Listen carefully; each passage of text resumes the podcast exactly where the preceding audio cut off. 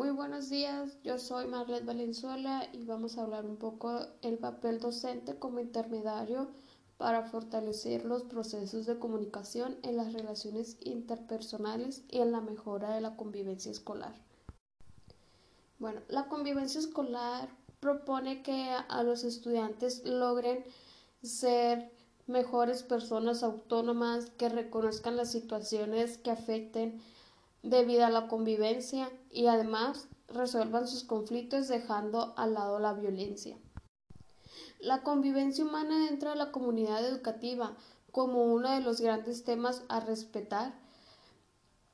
en la elaboración de proyectos educativos de centros, eh, una convivencia que no sea por sí misma, sino que se construye día a día en el aula, en la relación del maestro con el alumno y dentro de los grupos.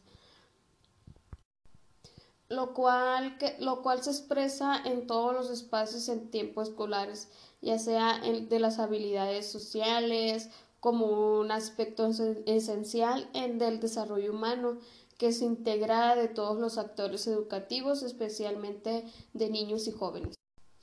La convivencia escolar permite que el desarrollo integral de los niños y jóvenes en su progreso de integración a la vida social, en la participación responsable en la vida cotidiana y ciudadana y en el desarrollo de su propio proyecto de vida. Para poder abordar la convivencia en la escuela como parte de la formación de los sujetos que enseñan que enseñan y aprenden posibilitan el desarrollo de las competencias personales y sociales para aprender a ser y convivir juntos, que se transfieran y generalizan a los otros contextos de la educación y el desarrollo humano lo cual una, una, sana convivencia escolar permite en los estudiantes los mejores aprendizajes dentro del aula y fuera del aula, ya que la adquisición de las habilidades sociales es tan importante como la adquisición de aprendizajes, ya sea de las habilidades cognitivas, ya que también el docente puede ser el intermediario para fortalecer los procesos de comunicación entre sus alumnos, ya sea haciendo actividades en grupo, em, para que así puedan desarrollar sus habilidades cognitivas, ya sea con la mejora de, de las relaciones entre ellos mismos. De igual manera, la convivencia se da en distintas áreas, ya sea en el sitio laboral, el hogar, a, a nivel del núcleo familiar, el sitio escolar, los espacios públicos donde, donde están establecidos en contacto con la sociedad, lo cual existirá una clase de convivencia ya sea positiva o negativa. Se espera que en cualquier entorno social puedas disfrutar un rato agradable si presentas problemas para las relaciones sociales, pues en las áreas ya que sea en la escuela, laboral, eh, convivencia familiares, mm,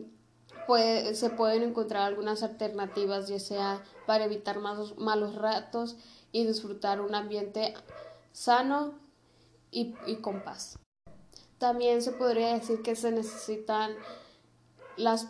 a solucionar propuestas de mejora para la convivencia en, en la educación, que se ve más allá solo de unir al personal, pero también dejan, se dejan como lograr un, objetivo adecuado, ya sea en las clases de educación física o, o cualquier tipo de materia de la institución, ya sea hacer proyectos de cooperación, lo cual ayudará a los estudiantes que se conozcan y relacionen entre sí. También establecer reglas de tratos hacia los compañeros, lo cual debe tratarse todos como iguales para fortalecer las reglas que prohíben el maltrato, el, el bullying, que ayudará a fomentar el pensamiento de una sana convivencia escolar. También se podría decir promover actividades dinámicas de participación, la cual la participación de todos los alumnos es imprevisiblemente para una buena convivencia, ya sea del, dentro del entorno escolar, ya que esto permitirá que los estudiantes más